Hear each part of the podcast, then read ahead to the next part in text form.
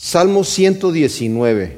Este es un salmo acróstico. Acróstico quiere decir que cada ocho versículos de este salmo están agrupados 22 eh, grupitos de ocho versículos y cada uno de ellos empieza con una letra del alfabeto hebreo. La primera sección empieza con la primera letra, la letra Aleph, y cada versículo empieza con la letra Aleph también de hebreo y vamos hasta la letra Tau, la última letra del alfabeto hebreo. Los judíos tenían la costumbre de hacer que los niños memorizaran este salmo para enseñarles el alfabeto. Imagínense ustedes. O sea que los niños se tenían que memorizar el, salmo. A nosotros nos lo enseñaron mucho más fácil que eso, ¿verdad? Pero lo bueno de esto es que la palabra de Dios, se ustedes, se quedaba en el corazón de la persona.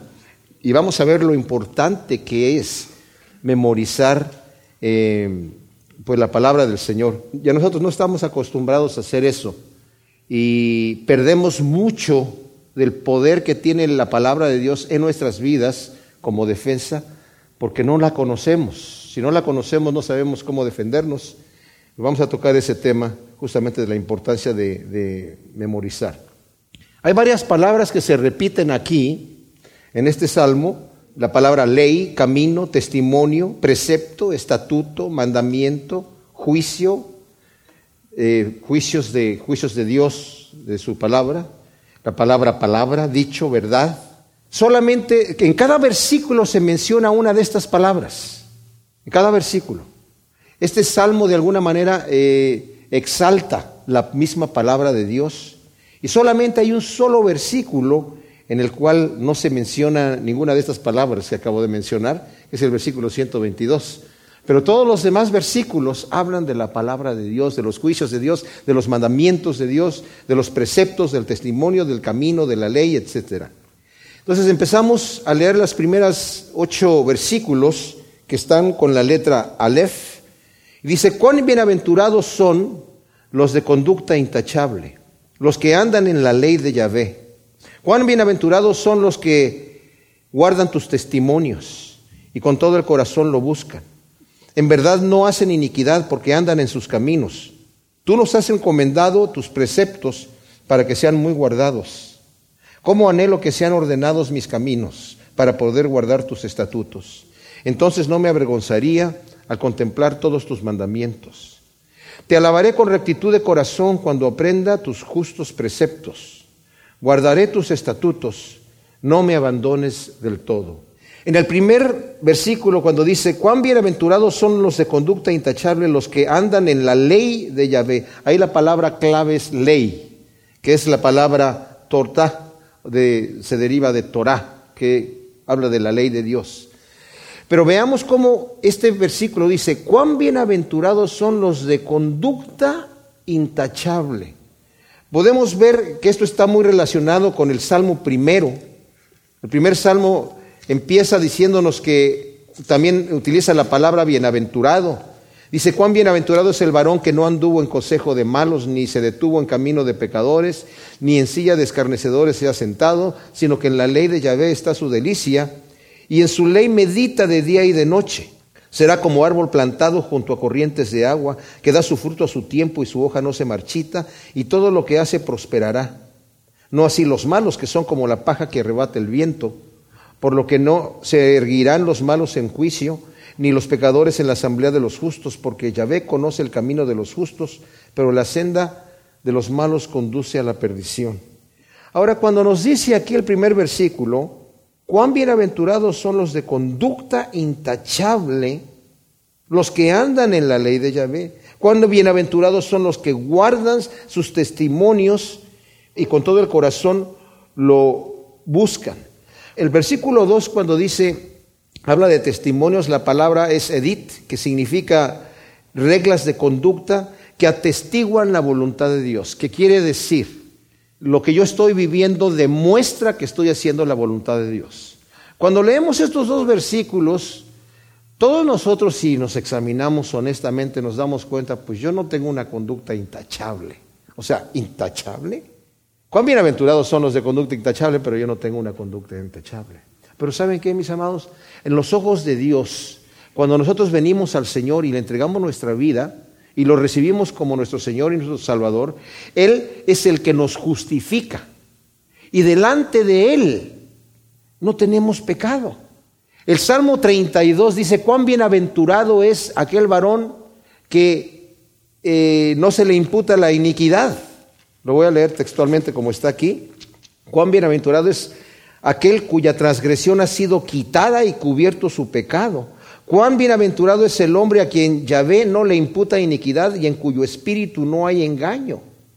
Pero después el salmista empieza a decir, mientras callé se consumieron mis huesos en mi gemir todo el día, porque de día y de noche tu mano se agravaba sobre mí hasta que mi vigor se convirtió en sequedades de verano. Mi pecado te hice saber y no encubrí mi iniquidad. Dije, confesaré mis transgresiones a Yahvé, y tú mismo cargaste con la maldad de mi pecado. Y por eso orará a ti todo santo en el tiempo en que pueda ser hallado. Ciertamente en la inundación de muchas aguas, estas no llegarán a él. O sea, lo que está diciendo aquí el salmista, que es David también, se cree que David escribió el Salmo 119, está diciendo que es bienaventurado aquel cuya transgresión ha sido quitada y su pecado ha sido cubierto. Y cuán bienaventurado es el hombre a quien Yahvé no le imputa iniquidad y en cuyo espíritu no hay engaño. Y luego está hablando acerca de que su pecado había cometido y está hablando de su iniquidad que no la había confesado. ¿Qué es lo que está sucediendo aquí? Que en el momento que yo llego a ponerme a cuentas con Dios, el Señor ya no ve mi iniquidad. Qué increíble es esto. No quiere decir que el Señor nos está dando una carta blanca para que yo pueda, ah, entonces si el Señor yo, me cubre la iniquidad, entonces puedo salir a reventarme. No, porque no podemos ser cínicos delante del Señor en nuestra conducta. Pero el Señor sabe que somos polvo. El Señor sabe que nosotros no podemos vivir de acuerdo a los estatutos. Miren, la ley que fue dada para nosotros no fue dada para que la cumplamos al pie de la letra. Nadie puede cumplirla porque la misma ley dice, maldito el que no cumpla todas las cosas escritas en la ley, maldito. Quiere decir que si la ley que el Señor escribió, si yo cumplo todas las situaciones y violo una sola, soy maldito ya. La ley fue dada, nos dice el apóstol Pablo, como un ayo, como aquel que nos está llevando a Cristo, porque la ley nos fue dada para que nosotros lleguemos delante de Dios diciendo, Señor, yo no puedo vivir así. No puedo vivir, e, e, lo que tú me estás pidiendo es demasiado estricto. Claro, los fariseos vivían según ellos para cumplir la ley pero tenían que torcerla para, poder cumplirla. Si yo creo que estoy eh, cumpliendo la ley perfectamente, más bien la estoy torciendo. Pero cuando mi intención es correcta, es como cuando Pedro le dijo al Señor, Señor, si estos te abandonan, yo no te voy a abandonar. Tú dices que te vamos a abandonar, estos tal vez te vayan a abandonar, pero yo, Señor, mi vida voy a dar por ti. Pedro tenía la intención y sabía, él quería dar su vida. Es más, fue y con la espada le cortó la oreja al siervo del sumo sacerdote en un momento en donde había 600 soldados por lo menos allí y Pedro no sabía manejar la espada. Pero tenía la intención correcta. No obstante, el Señor le dice a Pedro, Pedro, yo sé, tu intención es correcta, pero la verdad, la verdad, la verdad, antes de que el gallo cante tú me vas a haber negado tres veces. Eso es lo que va a suceder, pero yo entiendo tu situación, yo entiendo tu corazón y eso es lo que importa. Al fin de cuentas, mis amados, por supuesto, eh, como dice el pastor Chuck Smith, eh, haz lo mejor que puedas vivir, vive tu vida lo mejor que puedas y encomienda al Señor lo demás. Aquello en lo cual fallas, porque vamos a fallar todo el tiempo. Pero cuando yo mi intención realmente es servir al Señor y andar en sus caminos, enamorándome de la palabra de Dios y de la ley de Dios, entro en esta bienaventuranza porque el Señor me ve intachable porque la justicia de Cristo me cubre. Cristo está intercediendo por mí en el reino de los cielos. El acusador me está acusando y Cristo me está defendiendo. Y Él es el juez. Y Él es el abogado. ¿Se imaginan? Tenemos al juez que es nuestro mismo abogado y nuestro defensor. Y así como el, sumo sacerdote entraba con la sangre de, ese eh, macho cabrío una vez al año al lugar santísimo para eh, derramarlo en el propiciatorio sobre el arca para remisión del pecado del pueblo. Nos dice Hebreos que Cristo ha entrado con su propia sangre al reino de Dios, ya no al lugar santísimo y figura de lo que hay en el cielo, sino al mismo cielo. Entró con su propia sangre para presentarla como sacrificio de nuestros pecados. Así que Cuando nosotros estamos siguiendo al Señor, hemos entregado nuestra vida a Él, entramos en esta bienaventuranza. Bienaventurados son los que de conducta intachable, los que andan en la ley de Dios. Cuán bienaventurados son los que guardan sus testimonios. Eso también, como dije yo, la regla de conducta que atestigua que yo estoy haciendo la voluntad de Dios. Miren, primera de Juan, el apóstol Juan en su primera carta, nos habla acerca de esto que acabo de decir yo, de cómo el Señor nos cubre nuestros pecados. Nos dice en el versículo 3, lo que hemos visto y oído os anunciamos para que también vosotros tengáis comunión con nosotros y nuestra comunión verdaderamente es con el Padre y con su Hijo Jesús el Mesías. Y estas cosas os escribimos para que nuestro gozo sea completo. Este es el mensaje que hemos oído de Él y os anunciamos. Dios es luz y en Él no hay ninguna tiniebla. Si decimos que tenemos comunión con Él y andamos en tinieblas, mentimos y no practicamos la verdad. Pero si andamos en la luz, como Él está en la luz, o sea, si nuestra intención es servir a Dios con integridad, eso es andar en luz, aunque fallemos aquí y allá. Y cuando fallamos aquí y allá, si andamos en luz como Él está en luz, tenemos comunión unos con otros y la sangre de Jesús, su Hijo, nos limpia de todo pecado. Ahora, si decimos que no tenemos pecado, nos engañamos a nosotros mismos y la verdad no está en nosotros. Pero si confesamos nuestros pecados, Él es fiel y justo para perdonar nuestros pecados y limpiarnos de toda maldad. Si decimos que no hemos pecado, lo hacemos mentiroso y su palabra no está en nosotros.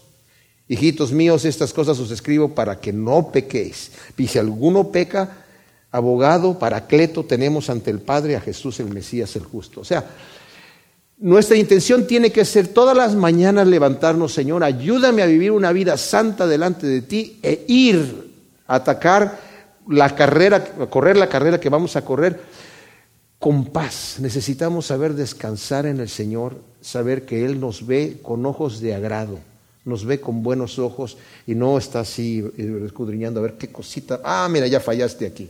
No, vamos a fallar, vamos a fallar.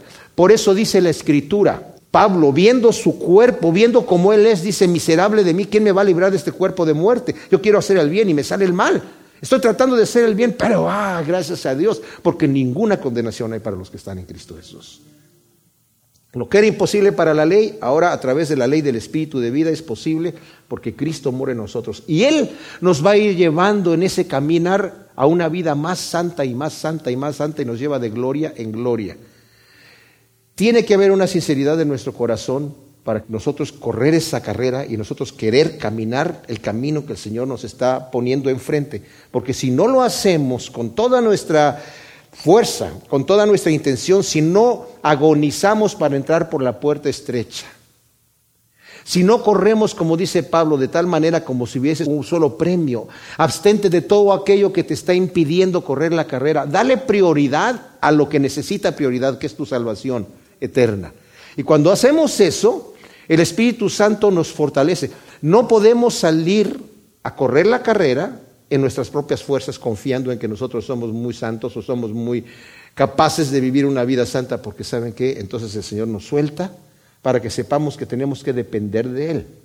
No digo que es toda nuestra fuerza la que va a hacer eso, pero tampoco digo que necesitamos relajarnos de tal manera en donde, Señor, pues, ponme en piloto automático y para que yo me porte bien. Y si no me porto bien, Señor, ¿qué pasó? Me estás fallando. No. Señor no me falla. Hay una lucha entre la carne y el espíritu. Yo tengo que dejar que el espíritu de vida, nos dice Pablo, si por el espíritu, no por, no por tu fuerza, si por el espíritu haces morir las obras de la carne, vivirás.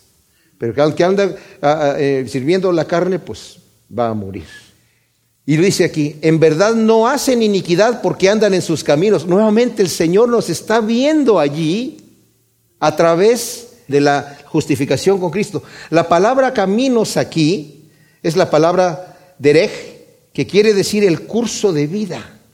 O sea, estamos justificados en Cristo, sí, pero el Señor va transformando nosotros nuestras costumbres está transformando nuestra vida. Tiene que haber un cambio en mi vida, porque si no hay un cambio en mi vida, no hay realmente una transformación.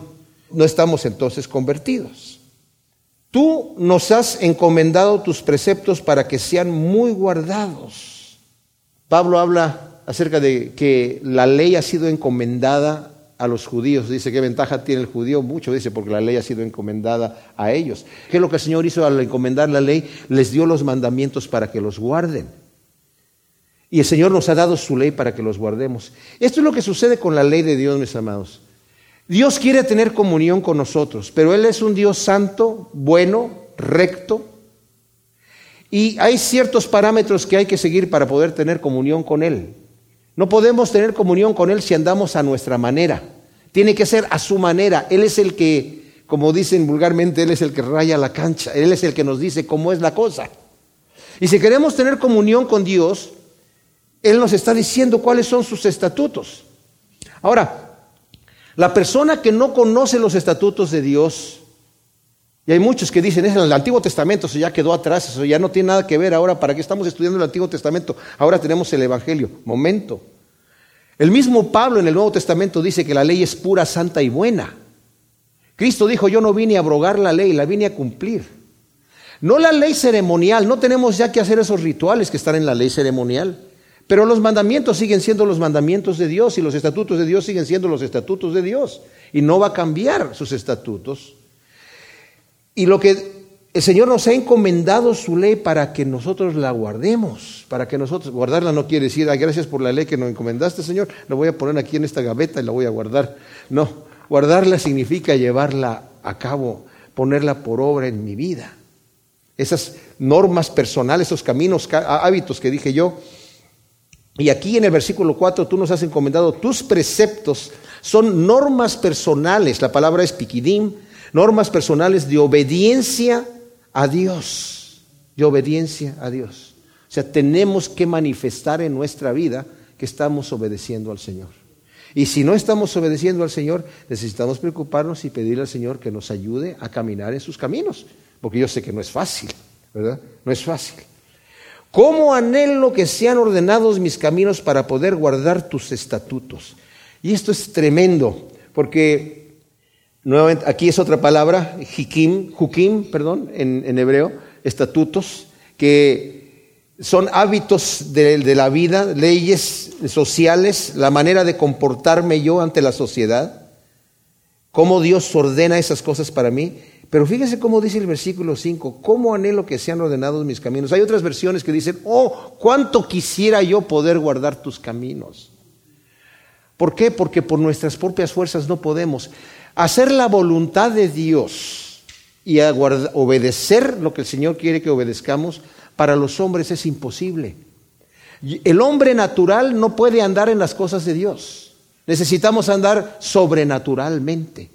El Espíritu de Dios es el que nos vivifica y el que nos fortalece para andar en los caminos de Dios. Nosotros por nuestras propias fuerzas no podemos.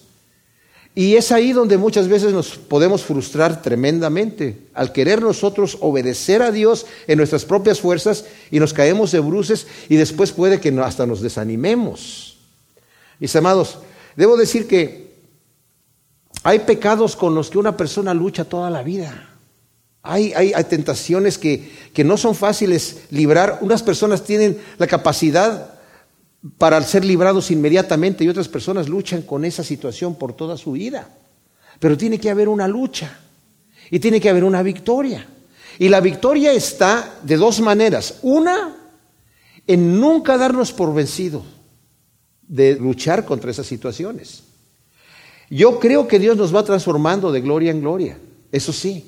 Pero también sé que hay santos que han partido ya con el Señor teniendo costumbres que uno dice, oye, pero con ese carácter, ¿a dónde se fue? No, pues se fue al cielo, ¿verdad? Se fue al cielo. Lo que pasa es que está luchando con esas situaciones. Y no todos los que están en el cielo se murieron perfectos y santitos, porque lo que vemos aquí es que nuestras iniquidades son cubiertas por la justificación de Cristo Jesús, pero hay una lucha en la que tiene que ser constante. Solamente entre Dios y nosotros sabemos qué tanto esfuerzo estamos haciendo y qué tanta dedicación le estamos poniendo para vivir esas vidas rectas. Entonces, cuando dice aquí, ¿cómo anhelo que sean ordenados mis caminos? Es algo que está escribiendo el salmista de corazón. Yo sé que quiero seguir al Señor. El mismo Pablo dice, no que yo ya lo haya alcanzado, que yo haya llegado a donde yo quiero. ¿Por qué diría Pablo una cosa así? ¿Por qué se le ocurriría a Pablo decir una cosa así? Porque él honestamente estaba haciendo un examen de conciencia diciendo, yo todavía no he llegado a donde yo sé que debo de llegar. Pero al final de su vida supo descansar de tal manera, de tal manera que le dijo a Timoteo en su segunda carta, yo he corrido la carrera, he peleado la buena batalla, he guardado la fe, por lo demás tengo la seguridad que me está guardada la corona de vida que el juez justo, mi Salvador, me va a dar en aquel día hay esa esperanza. El que tiene la esperanza de ver a Jesucristo cara a cara se purifica a sí mismo así como Él es puro. Y esa acción de querer ser purificado, de querer tener este clamón de decir, Señor, ¿cómo anhelo que sean ordenados mis caminos para poder guardar tus estatutos? Yo te quiero obedecer, Señor. Es una lucha constante. No nos demos por vencidos porque fallamos. El diablo nos condena inmediatamente y nos dice, ah, mira nada más, ya, ¿Cuántas veces lo vas a seguir haciendo así? Pero si nos damos por vencido y nos relajamos o decimos, yo nunca voy a poder librar esta batalla así, estamos confiando en nuestra propia fuerza. Acordémonos que la Biblia dice que aunque seamos muy débiles, el poder de Dios se manifiesta aún más en los débiles. Porque al fin de cuentas el Señor nos va a sacar y nos va a levantar. Vemos siervos de Dios como Daniel, como José, que no tienen problema, no tienen pecado. Pero vemos a David con pecado. Vemos a los otros siervos de Dios con pecados. Elías era una persona que estaba sujeta a pasiones como las nuestras, ¿verdad? Pero era un profeta de Dios que se fue con el Señor. Entonces, tengamos esa fe en el Señor de que Él cubre nuestros pecados y sigamos adelante con todas nuestras fuerzas, confiados en Él, pidiéndole, Señor, endereza mis caminos, fortaléceme para poder guardar tus estatutos. Entonces no me avergonzaría al contemplar todos tus mandamientos. En el momento cuando tú enderezas mi camino, Señor, que lo que está enfermo sea sanado y lo que está fuera del camino se ha vuelto a poner ahí en el camino, no me voy a avergonzar cuando lea tu palabra. No me voy a avergonzar cuando al ver lo que tú me estás pidiendo, como debo yo de vivir, que mi vida no, no llega allí. No, tenemos que vivir. Sí tiene que haber una, una transformación, una conversión y como he dicho en otras ocasiones, no somos lo que queremos ser, pero no somos lo que éramos antes. Vamos en el camino, vamos en el progreso, ¿verdad? Entonces, no me voy a avergonzar al contemplar todos tus mandamientos, Señor, tú me estás llevando de gloria en gloria poco a poco. Te alabaré entonces con rectitud de corazón cuando aprenda tus justos preceptos. ¡Wow! ¡Qué tremendo! Te voy a alabar, Señor, cuando aprenda estos justos preceptos que esa es otra palabra que es mispatim, normas de rectitud, respetando los derechos del prójimo.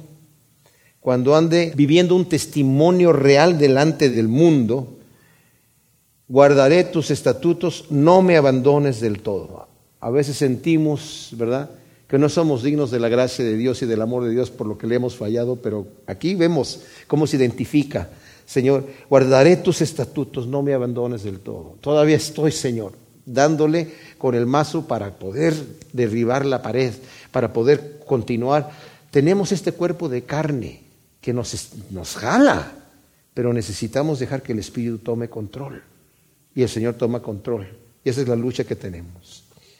Salmo 119, versículo 9, del versículo 9 al 16, como hemos dicho, este es un salmo acróstico que significa que va en un orden, en el orden de las letras del abecedario hebreo, y ahora nos toca ver la, letra Bet, que es la segunda letra del abecedario hebreo, y cada uno de estos ocho versículos del 9 al 16 empieza con esta letra Bet. Y dice, ¿cómo podrá el joven mantener puro su camino guardando tu palabra? Con todo mi corazón te he buscado, no permitas que me desvíe de tus mandamientos. En mi corazón he guardado tus dichos para no pecar contra ti.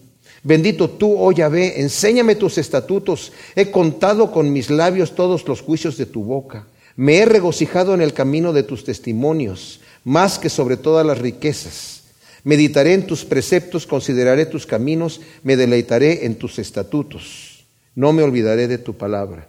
Ahora, mientras en la primera porción que vimos del versículo 1 al 8, que empezaba con la letra Aleph, está hablando al justo, al justo que está justificado por la sangre de Cristo, al justo que está buscando hacer la voluntad de Dios en todo momento, y descansa el salmista en esta porción primera en la gracia de Dios y le da fuerzas para seguir adelante. Esta porción del versículo 9 al 16 de la letra Bet, segunda letra del alfabeto eh, hebreo, se está enfocando en el joven, en el joven.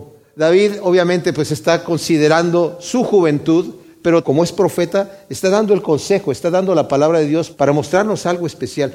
Estamos en una sociedad, mis amados, en donde la juventud está muy mal, porque los valores morales, ya no digamos bíblicos, los valores morales normales de la sociedad han sido reemplazados por un existencialismo absurdo que personas como Federico Nietzsche popularizó, que dijo, él atacó el cristianismo, los valores morales del cristianismo, diciendo esos valores son anticuados y fueron hechos por personas para sacarle ventaja de otras personas para beneficio propio. Necesitamos, pues, para llegar a la creación del superhombre, como él le llamaba, olvidarnos de esos valores absurdos y anticuados del cristianismo y crear nuestros propios valores. Cada quien puede crear el suyo. Lo que tú creas que es bueno para ti es bueno para ti y lo que tú crees que es malo para ti es malo para ti. Adelante, todos felices y vamos a gozarnos. Esa es la filosofía de hoy. Esa es la filosofía de hoy para la juventud. Eso es lo que se predica en las universidades y en las escuelas. Eso es lo que se enseña en la televisión y en las películas que vamos a ver en el cine. Esa es la realidad de la juventud hoy en día. Es una realidad falsa, porque lo que es verdad es verdad. No es tu verdad y mi verdad. No puede haber dos verdades diferentes. Una de las dos tiene que ser falsa. Porque entonces si vamos a creer así, y esto viene también que en un propósito de, respaldar una filosofía atea, si venimos de la evolución, si venimos por casualidad, se dan cuenta que entonces los valores morales, ¿qué son los valores morales? ¿Qué es el bien y el mal? ¿Qué es eso? Si venimos por casualidad, el bien y el mal no existe. ¿Me entienden? No existe. Entonces, si yo lo que quiero hacer es sacar ventaja si realmente venimos y, es la, supervivencia del más fuerte, la evolución, la selección de las especies, entonces que el más fuerte derribe al que es más débil. El que puede golpearle a aquel que lo golpee y que le quite todo para que sobreviva. Eh, que, eso no es la razón por la cual la evolución ha tomado ese paso. Que no es lo que eso es bien para mí, eso es lo que yo creo que es bien para mí. Si yo creo que es bueno para mí ir a robarle al prójimo y a matarlo y quitarle lo que es de él, porque yo creo que es bueno, ¿se convierte en bueno? No, no. Hasta el ateo más ateo dice esto está bien y esto está mal. ¿Verdad? No le va a gustar que le golpeen a su abuelita, me imagino, a menos que esté loco, a menos que sea un sádico, ¿verdad? O no le va a gustar que a él lo golpeen o que le hagan daño porque le va a parecer malo. No va a decir, bueno, si tú crees que es bueno, pues dale. No, no. Y aquí estamos viendo que la palabra de Dios, como vimos en la primera porción, el Señor nos enseña lo que es, lo que Él ha puesto su ley, cómo debe de ser la cosa para que podamos tener comunión con Él. Y les digo un detalle, la persona que no quiere obedecer las palabras de Dios lo hace por dos razones. Una porque no la entiende, pero la persona que se humilla delante de Dios para entender la palabra, según nos dice Primera de Corintios, su mente es cambiada. Recibimos la mente de Cristo. Una vez que presentamos, como dice Romanos 12, nuestro cuerpo de sacrificio vivo, santo y agradable a Dios, no nos conformamos a este siglo, sino somos renovados por medio de la renovación de nuestro entendimiento para comprobar la voluntad de Dios que es agradable y perfecta. Dios nos deja ver que su voluntad no es arbitraria es para que tengamos gozo y un gozo completo. El Señor nos está dando las reglas para que podamos tener comunión con Él. Y si yo no quiero guardar esas reglas, voy a vivir miserable aunque viva en el cielo. ¿Para qué quiero ir al cielo entonces? En realidad, si yo no quiero vivir como Dios quiere que yo viva, entonces ¿para qué quiero estar con Él? ¿No es así? Si yo quiero vivir con Él y tener comunión con Él, tengo que acatar las leyes que Él me está dando para entrar en su reino. ¿Cómo podrá el joven mantener puro su camino o limpiar, como algunas versiones dicen, su camino?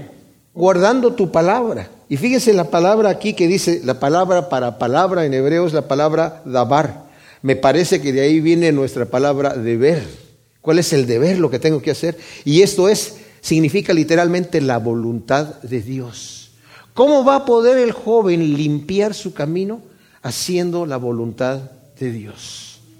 No es lo que yo quiero, no es lo que yo creo que está bien, no es mis propios valores, es lo que yo voy a interrogar, Señor, cuál es tu voluntad. Y para saber su voluntad, tengo que hacer lo que dice Romanos 12, presentar mi cuerpo en sacrificio vivo, santo y agradable a Dios. Vivo porque es, no es un sacrificio donde yo voy a morir por él, bueno, voy a morir carnalmente hablando, pero vivo porque va a ser en servicio a él, santo porque estoy apartándome del mundo para Él y agradable a Él porque voy a buscar qué es lo que a Él le agrade.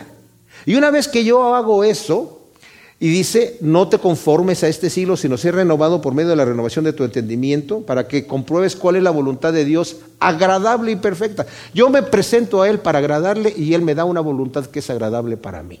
Entonces, al fin de cuentas salimos todos ganando, ¿verdad?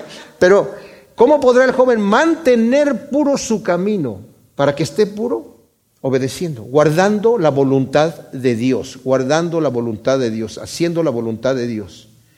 Luego dice, lo da con testimonio, como un testimonio, con todo mi corazón te he buscado, no permitas que me desvíe de tus mandamientos. Notemos que el salmista en este momento está reconociendo su limitación. Señor, yo te he buscado con todo mi corazón. Ahora tú opera en mí y no permitas que me desvíe de tus mandamientos. Esta debería ser una oración para nosotros constante. Señor, me levanto este día en la mañana para hacer tu perfecta voluntad. No permitas que me desvíe de tus mandamientos. Nuevamente, tengo que estar yo vigilando. ¿Qué significa velar en la oración? No es quedarme orando toda la noche en vela. Velar en la oración significa, yo le estoy pidiendo al Señor algo que arreglen mi vida, pero yo tengo que poner de mi parte. Yo tengo que actuar de acuerdo a lo que estoy pidiendo. Y si yo le estoy diciendo al Señor que no me permita que me desvíe de sus mandamientos, no me voy a acercar a la tentación. A ver, Señor, eh, Señor, mira, la tentación ya está muy fuerte, me estoy acercando a la tentación. Por favor, Señor, jálame de algún lado. Ah, no, el Señor no me va a meter el pie. Bueno, ojalá sí, a veces sí, ¿verdad? A veces sí mete el pie para que no caigamos en la tentación, pero Necesitamos nosotros velar en la oración y Dios nos ayuda. ¿Ustedes creen que estas oraciones el Señor no las responde? Dice Juan que si pedimos de acuerdo a su voluntad, dice primera de Juan capítulo 5, si pedimos de acuerdo a su voluntad, todo lo que pidamos, Él lo escucha y lo hace para que tengamos gozo y nuestro gozo sea completo. ¿Ustedes creen que esto no es de acuerdo a la voluntad de Dios? Que le pidamos, Señor, no permitas que me desvíe de tus mandamientos, como leímos en el versículo 5, como anhelo que sean ordenados mis caminos, Señor, y ahora que están ordenados, que las están ordenados, Señor, no permitas que yo me aparte. Si tenemos nosotros esta intención de guardar los caminos de Dios, de andar en los caminos de Dios, mis amados, si estamos velando en eso, no vamos a caer. Solamente cuando nos descuidamos, el Señor es fiel y dice que junto con la tentación nos da la salida para que nosotros salgamos y no caigamos en la tentación. Y las tentaciones son fuertes. Miren, mis amados, para que sepamos la tentación que tuvo nuestro Señor Jesús en el huerto de Getsemaní fue no ir a la cruz. Y la Biblia nos narra ahí el momento duro de la prueba de nuestro Señor, que fue sin pecado, ¿eh? La tentación no es pecado, el ceder a la tentación es pecado. Y las palabras del Señor les dijo a sus discípulos, estoy angustiado hasta la muerte. El diablo me está tentando tremendamente. Y la tentación es que no vayas a la cruz, porque el diablo sabía que se cumplía lo que dice la escritura, lo que le dijo el Señor cuando maldijo a la serpiente. Te vas a arrastrar todos los días de tu vida, vas a comer polvo y tu simiente va a estar en contra de la simiente de la mujer. Tú le vas a herir el calcañar cuando ella te aplaste la cabeza. Y Satanás sabía que en la cruz le iba a ser aplastada la cabeza. Y no quería que Cristo muriera en la cruz. Pero ya que Cristo no dio su brazo a torcer, yendo a la cruz, dijo entonces lo vamos a matar, pero con mucha saña. Pero le voy a morder el calcañar a la mujer, ¿verdad? Pero inmediatamente vence la tentación diciendo, más no sea como yo quiero, sino como tú quieres, Señor. En mi corazón he guardado tus dichos para no pecar contra ti.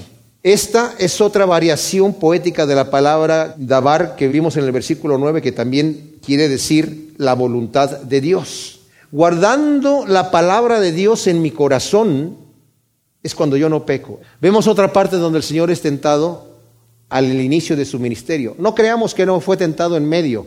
Nada más se nos narran dos tentaciones. Las, las primeras tres en el desierto, al inicio de su ministerio, y al final en el jardín de Getsemaní.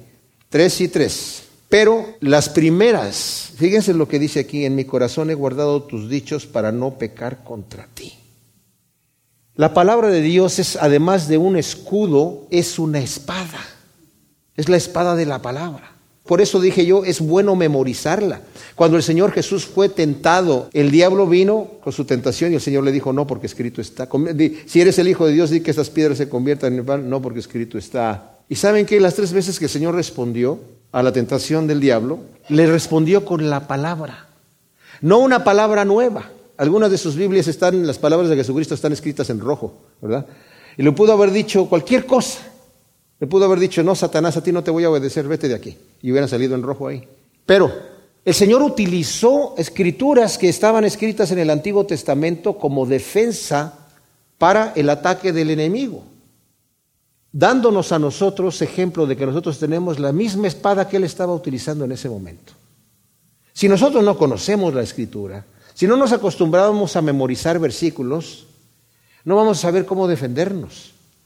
Memoricemos versículos, pero por favor cuando memoricemos versículos, no los saquemos fuera de contexto. Entendamos el contexto en el que está siendo escrito para que sepamos para qué está escrito ese versículo y qué significa. Y es bueno memorizar esos versículos que nos han ayudado en algún momento dado para tenerlos allí en nuestra aljaba para sacar tirar la flecha, ¿verdad? Entonces, en mi corazón he guardado tus dichos para no pecar contra ti. Bendito tú, oh Yahvé, enséñame tus estatutos. Cuando nosotros estudiamos la palabra de Dios, cuando la tomamos en nuestras manos, debemos de pedirle al Señor que nos dé sabiduría para entender lo que estamos leyendo. No se trata de leer muchos capítulos, se trata de poder degustar lo que estamos leyendo. A veces es rico, a mí me encanta a veces leer un versículo o una porción de la escritura y volverla a leer y volverla a leer y volverla a leer y meditar en ella, pensar en lo que el Señor nos está dando, porque es, es exquisito. Entre más nos quedamos ahí, ya no estamos acostumbrados a meditar. Ya no acostumbramos eso. Queremos todo digerido, queremos todo rapidito, queremos todo así. Y no nos detenemos a, pensar en lo que el Señor nos está diciendo y pues no, no gustamos esto. Y no, no podemos decirle al Señor, Señor bendito tú, oh Yahvé, enséñanos tus estatutos. ¿Se dan cuenta ustedes el amor que tiene aquí el salmista por la palabra? Podemos llegar a ser muy sentimentales o sensuales. No estoy utilizando la palabra sensual en el sentido sexual, sino sensual de sentimiento. La gente quiere, a veces viene a la iglesia a ver cómo me hacen sentir. ¿Me sentí bien? ¿Me hicieron feliz? ¿Me hicieron reír? ¿Me hicieron brincar? Si no me hacen hacer lo que yo quiero hacer, entonces me voy triste a mi casa. La Biblia, pues sí, la palabra de Dios está bonita, y, pero no decimos este versículo 12 de aquí, bendito tú, oh Yahvé, enséñame tus estatutos.